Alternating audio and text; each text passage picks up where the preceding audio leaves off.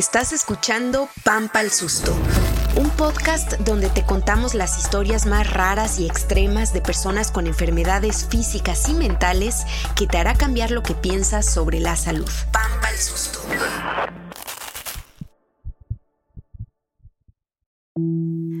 ¿Has soñado que se te caen los dientes y te aferras a buscarle significado? Este episodio no trata de sueños. Es la historia real de Sonia, que en un día recibió la noticia de que perdería todos sus dientes. En la búsqueda de respuestas, ella descubrió un negocio que se expande en las fronteras a costa de los dientes sanos de decenas de personas. Cuando la gente sueña que se le caen los dientes, le busca un significado. Sonia lo que buscaba desesperadamente era mejores dentistas. Soy Aleida Rueda y esto es Pampa al Susto. Esta historia comienza con nuestra protagonista contando un chiste. Te voy a contar un chiste muy cruel. Una persona ya grande de edad y llega con un médico y le dice, oye, yo siempre me atendía con tu papá y siempre tuve un problema aquí en el oído, pero tu papá venía, me atendía y, se me quitaba pero siempre regreso con él. Ya tu papá ya no está ejerciendo, ¿no? Y dice, ah, ok. Y, y pues lo revisa y le ve una garrapata en la oreja, ¿no? Y lo que hizo fue que sacó la garrapata, le dice, y obviamente no le dijo al paciente, pero le dice a su papá, oye papá, ¿cómo, cómo te atreves? Eh, este señor tiene una garrapata ahí en la oreja. Y le dice el otro, dice, pues esa garrapata pagó tu escuela, pagó tus estudios, pagó esto y lo otro. Y eso es lo que te hacen estos médicos te ponen una garrapata porque de ahí vas a tener que seguir regresando. Entonces, es muy cruel, pero prácticamente. Es muy real, es muy Eso es lo que están haciendo. Eso es lo que están haciendo. Para entender la relación del chiste con la realidad, hay que entender su historia. Ella es. Sonia Elba Rosas de Anda, me conocen más como Sonia de Anda. Tengo 50 años y soy periodista. Sonia vivió varios años en Mérida y luego en Tabasco, pero desde 2011 Sonia se mudó con su familia a Tijuana, Baja California, en la frontera con Estados Unidos. Ahí tuvo que enfrentar un problema de salud que le cambiaría la vida y que inició desde que era pequeña. O sea, yo siempre he tenido problemas de dientes chuecos y demás, que a mí de niña no me quisieron poner los, los, los frenos porque era caro y, llegas a la edad adulta y dices, me los pongo, pero se ven feo porque era, pues en mis épocas se veían unos fierrotes así horribles y decías, yo no me pongo eso, ¿no? Quien tenga o haya tenido los dientes chuecos sabe bien que no es un asunto solo de estética. Tener los dientes chuecos puede dañar la seguridad, la capacidad para socializar, el desempeño académico, el amor propio, la salud mental. En el caso de Sonia, padecía el peso de tener los dientes chuecos, pero nunca dejó que se convirtiera en un problema de salud. Acudía al dentista con frecuencia, se hacía dos limpiezas dentales al año y se lavaba los dientes tres veces al día. Por eso se sorprendió cuando vio algo anormal en sus dientes hace cinco años yo empecé a notar que se me estaban bajando las encías o que se estaba saliendo el diente.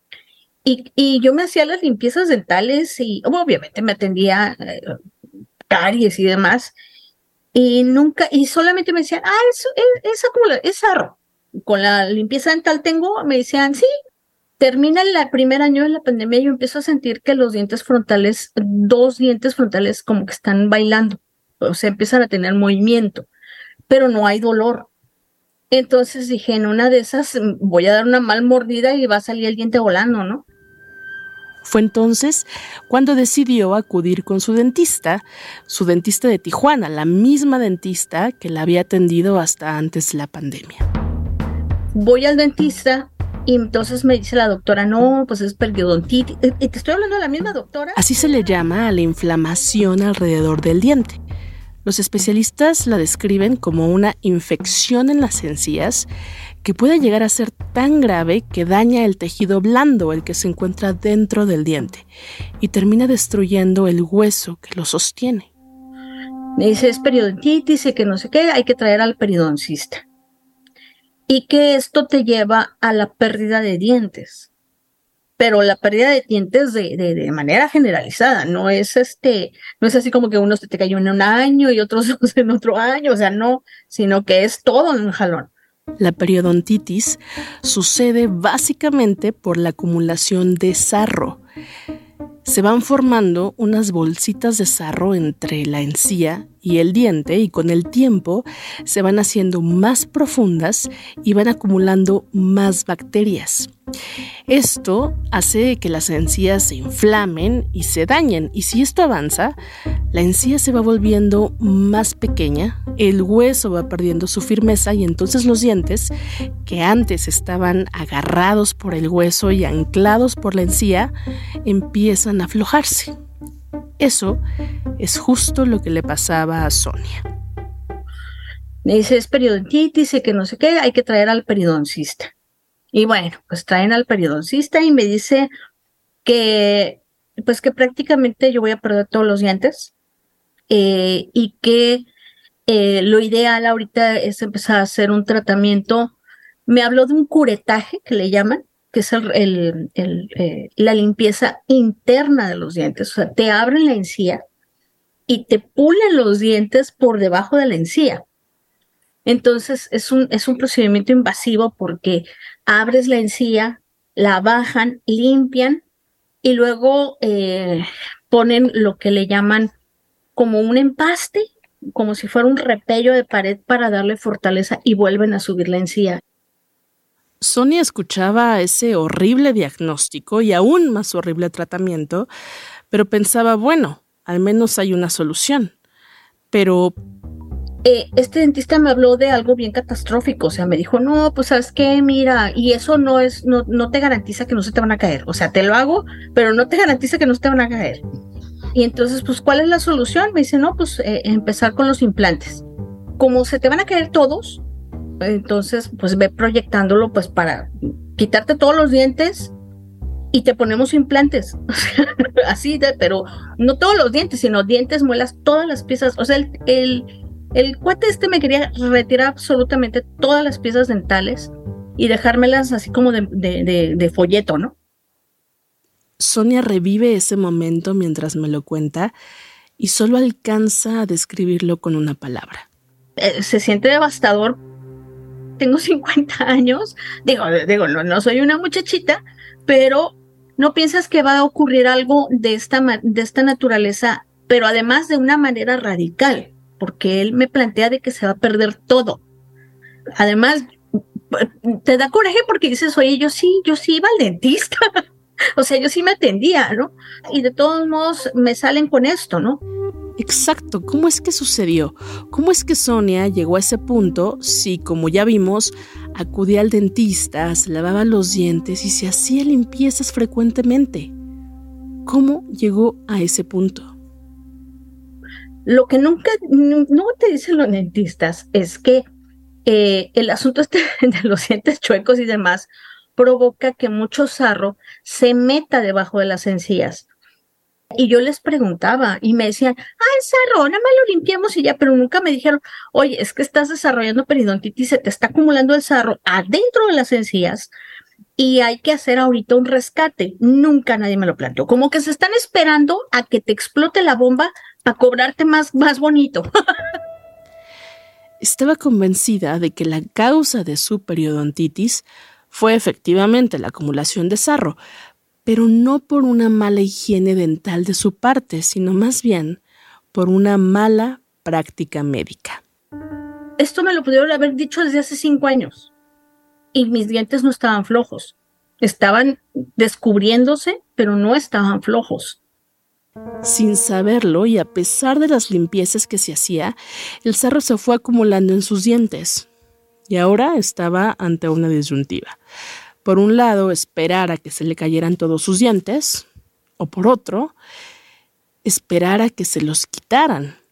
y los cambiaran por piezas dentales nuevas, relucientes y perfectas. Lo que pasa es que a lo mejor yo creo que también caí en, este llamado de las sirenas de que dije, bueno, me van a quitar los dientes frontales que son los más, los que siempre me han dado un poco más de pena por, por cómo están todos encimados. Dije, pues, pues va, ¿no? va para afuera, ¿no? Para quien ha vivido los prejuicios o la inseguridad de tener los dientes chuecos, la posibilidad de cambiarlos por otros nuevos es tremendamente seductora. Pero cumplir el sueño de tener dientes de revista representaría para Sonia una serie de nuevos problemas, pero específicamente uno, uno que se llama turismo médico. De ahí pues este cuate me hace un presupuesto de 220 mil pesos, hablándote en pesos, pero él me lo planteó en dólares. Estábamos hablando de poner como cuatro implantes este, abajo y otros cuatro arriba. 10 mil dólares. 10 mil dólares es un precio estándar para este tipo de procedimientos en Tijuana. Es un precio que resulta muy difícil de pagar para la población local que gana en pesos, como Sonia. Pero para muchas personas que viven en Estados Unidos y que ganan en dólares, pues es una ganga. Cuando digo muchas, son de verdad muchas. ¿eh? Se estima que son 2.8 millones los turistas que viajan de Estados Unidos solamente a Baja California cada año buscando tratamientos médicos, especialmente los dentales. Este fenómeno se conoce justamente como turismo médico. Los autores suelen coincidir en que se trata de un viaje planeado para buscar servicios de salud fuera del propio país. Ella es Denise Rodríguez, es una investigadora mexicana que actualmente está haciendo su doctorado en Brasil, pero lleva años trabajando el tema de salud en la frontera. Y le llamé porque quería entender por qué hay tanto turismo médico en Baja California y cuáles son sus consecuencias. Esta actividad es especialmente estudiada en México debido a que Estados Unidos es el país que más expulsa pacientes en todo el mundo. Esto es derivado de que Estados Unidos no tiene un sistema público de salud. la atención en Estados Unidos es privatizada totalmente eh, entonces esto genera que muchísima población tenga un acceso segmentado a la salud. ¿Qué quiere decir esto? Que está totalmente ligado a su capacidad de pago. Eh, ellos contratan planes y generalmente los planes o no incluyen todos los servicios o tienen pocos accesos durante el año o tienen alguna condición en la que la persona tiene que desembolsar un dinero. Entonces hay muchos estadounidenses que eh, no tienen una cobertura eficiente con esos servicios y comenzaron a voltear hacia la frontera sur, a la frontera con México, porque perciben que en México, comparado con los servicios allá, es mucho más barato. Si hablamos de turismo médico mexicano, Baja California es el rey. Basta con pasear en el centro de Tijuana para ver decenas de clínicas odontológicas, letreros con ofertas de tratamientos de ortodoncia, resinas, puentes, claro, implantes. Y esto tiene que ver con un impulso al turismo médico que le han dado varios gobiernos locales desde hace más o menos una década.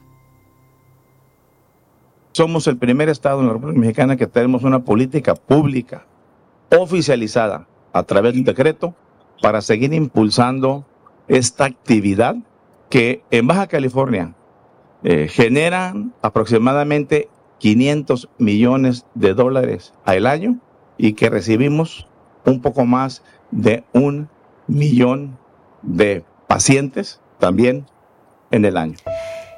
Este es Kiko Vega, él gobernó Baja California hasta 2019. Él está hablando en un evento que ocurrió en 2015, cuando aún era gobernador.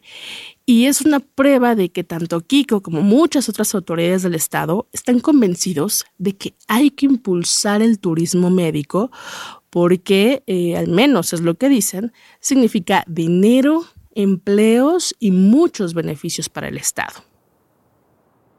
Un tema mucho, muy importante, un tema que tiene que ver, claro, con la salud, pero a su vez un tema que tiene que ver con la generación de empleo, que es, eh, pues, eh, el que se encuentra dentro de las primeras prioridades del gobernador Kiko Vega en su promoción.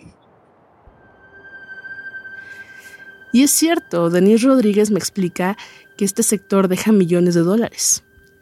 Pero deja millones de dólares con esta falsa idea de que el turismo es la panacea. Hay estudios que refieren que una persona que viaja por motivos de salud en general gasta mucho más que un turista normal. Eh, y aparte también como pues derivado de las condiciones de salud en las que esa persona se traslada, generalmente está acompañada. Entonces eso también eleva el gasto y, y por eso resulta de interés, porque aparte de que son muchos, gastan mucho. Y ese turismo, sea del tipo que sea, siempre tiene ese discurso de, ah, pero trae empleos, pero trae dinero, atrae divisas. En nuestro caso en particular, atraemos dólares, entonces siempre, siempre, siempre tenemos estos lentes selectivos de decir, ah, sí, el turismo va a solucionar la economía y hay que impulsarlo. Sí, con responsabilidad. Y esa es la parte que muchos tomadores de decisiones, gobernantes, etcétera, olvidan, olvidan la parte de la responsabilidad. En sus estudios, Denise ha visto que en realidad los beneficios que el turismo médico supuestamente tiene para la gente local simplemente no existen. Y tiene eh, un caso de estudio. Ella analizó una población llamada Los Algodones, también ahí en Baja California. Es una ciudad fronteriza que ya se conoce como Molar City y se conoce así porque está totalmente dedicada a ofrecer servicios dentales a los estadounidenses. Molar City, dice ella, es el perfecto ejemplo de un turismo médico que solo beneficia a unos pocos. En general, los dentistas que trabajan en los algodones no son de los algodones. La gran mayoría inclusive ni siquiera son de Baja California. Entonces, los salarios más altos son para los profesionales que no son originarios. Tal vez vivan por temporada o no en los algodones, aunque muchos de ellos viven del lado de Arizona. Entonces la derrama económica de los salarios más altos generalmente no se queda en la localidad. Primer problema. Segundo problema. La población local tiene los empleos peores pagados en los trabajos menos calificados, por ejemplo, limpieza, seguridad, técnico laboratorista. Son los primeros a los que despiden si algo va mal. Aunque pareciera que los efectos del turismo médico y el caso de Sonia no tienen conexión, en realidad están íntimamente conectados.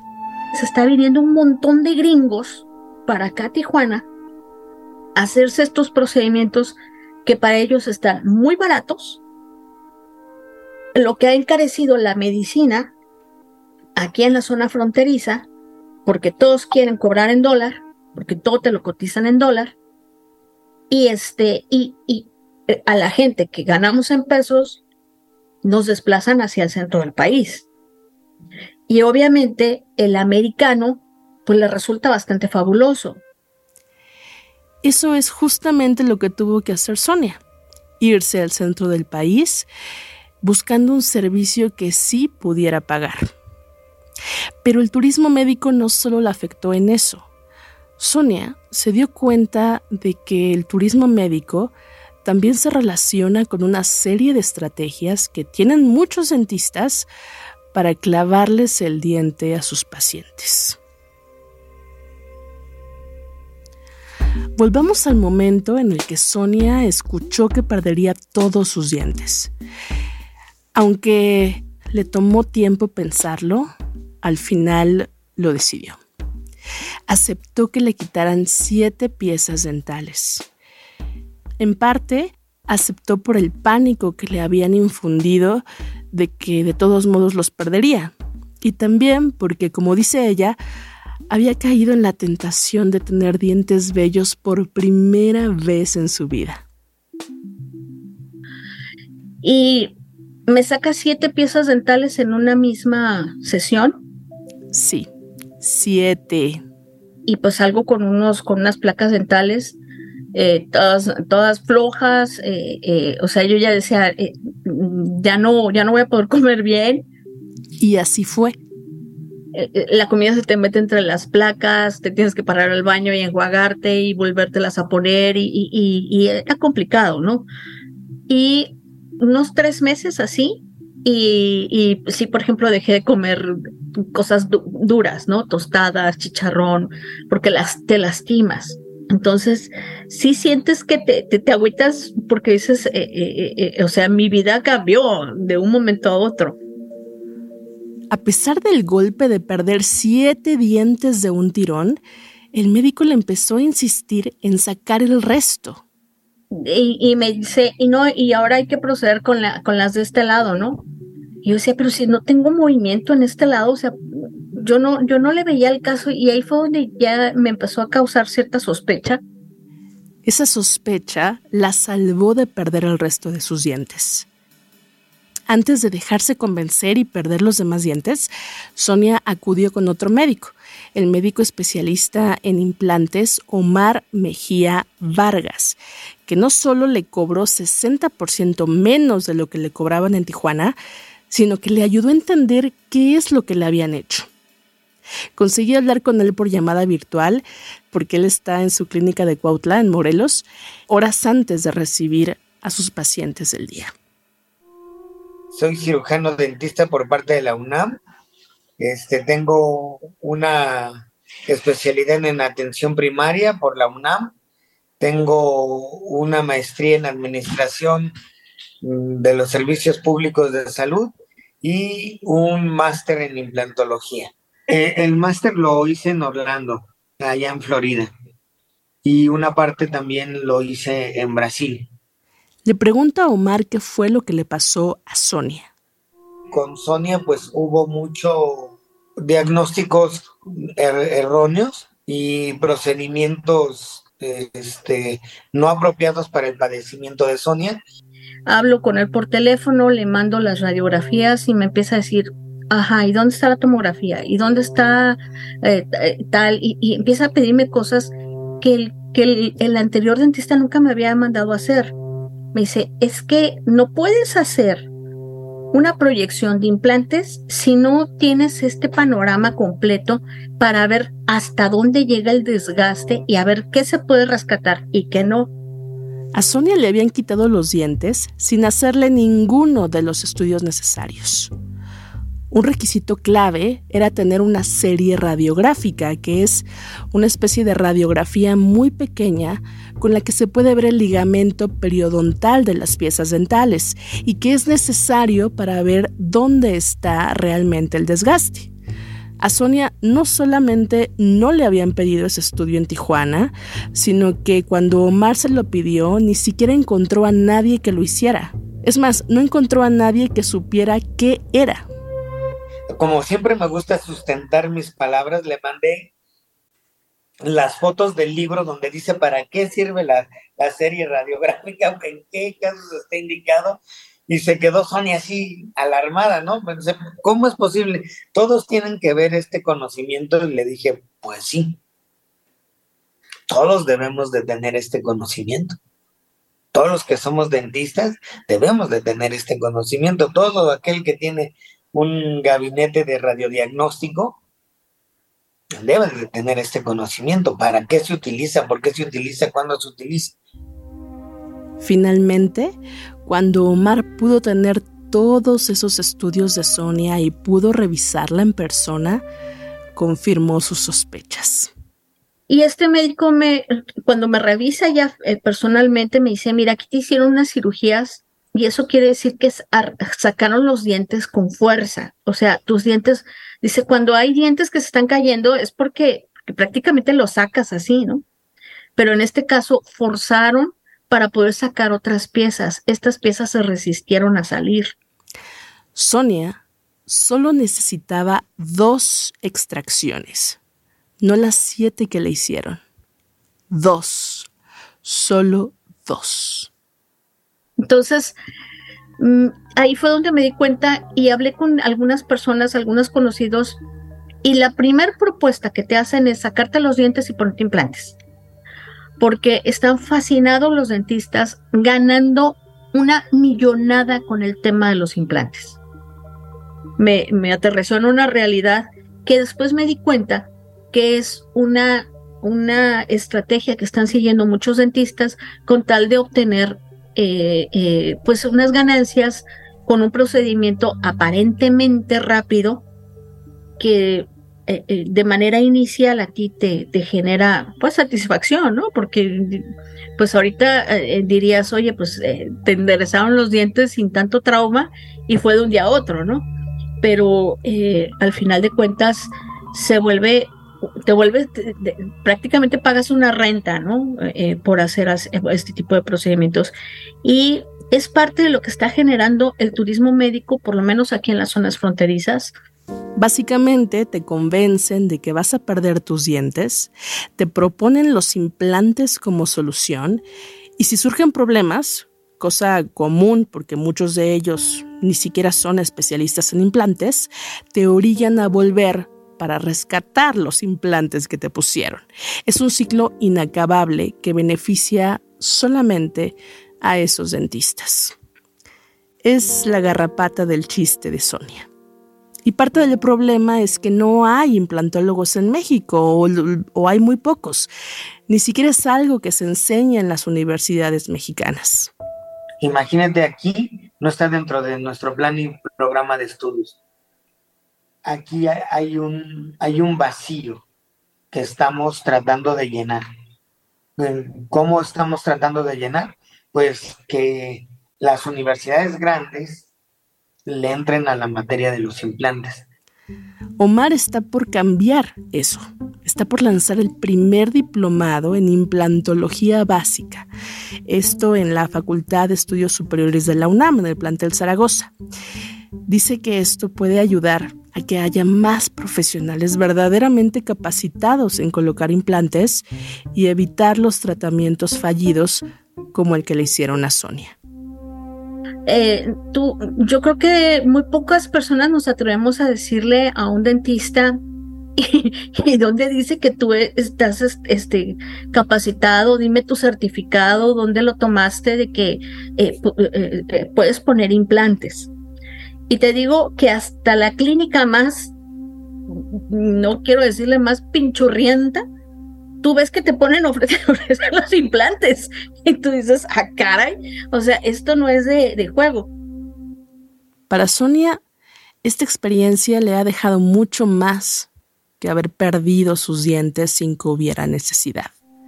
Ahora, por ejemplo, ha aprendido más de salud bucal primero usa un, un, cepillo de bambú. Ya no uses pasta dental, usa crema dental, ¿no? Este, pero nunca, nunca te dan esto, eh, como que estos pasos, sí es más tedioso y lo que tú quieras, pero al final de cuentas, para personas que tenemos un problema de, de que los dientes los tenemos todos encimados, pues en ese encimadero que traes de los dientes, pues se te acumula se te va acumulando el sarro, o sea, no hay manera de que, de que con el hilo dental y todo eso, no lo, no lo libras. Sigues acumulando el sarro y esto se te empieza a meter en las encías hasta que llegas a esta condición. Lleva dos de los seis implantes que deben colocarle. Cada cuatro meses viaja a Morelos para hacerse el tratamiento con Omar. Dice que le sale más barato, aún incluyendo los gastos del viaje, a que si lo hubiera pagado en Tijuana. Falta mucho para que logre tener una sonrisa con la que realmente se sienta feliz, pero está tranquila de que ahora sabe qué tiene, qué necesita y también de que no tendrá que volver a sesiones infinitas como el paciente de su chiste. Y me di cuenta que eh, eh, hay una, un interés de los médicos por casi volverte un cliente cautivo. Ya me había dado cuenta de eso, pero no pensé que en los dentistas ocurriera lo mismo. Por supuesto no se trata de todos los dentistas, ni de todos los médicos, pero sería ingenuo pensar que no los hay. Y tristemente, en México los hay. Hay quienes sí deciden dejar la garrapata en el paciente, quienes ponen su bienestar económico por encima del bienestar de sus pacientes. Yo lo único que te puedo recomendar o le puedo recomendar a la gente es que cuando tenga un diagnóstico de esta naturaleza, eh, consulte a otro, otro dentista. O sea, vayan como con dos, tres dentistas y, yo creo que ese fue mi error, permitir que me sacaran las piezas sin haber consultado a otro dentista. Eh, debí de haberlo previsto, pero pues yo creo que ahorita lo único que, resta es concluir y, y, sobre todo pues seguirle diciendo a la gente que antes de eh, proceder a, pagar un, un tratamiento eh, eh, por la vía privada, se asesoren muy bien.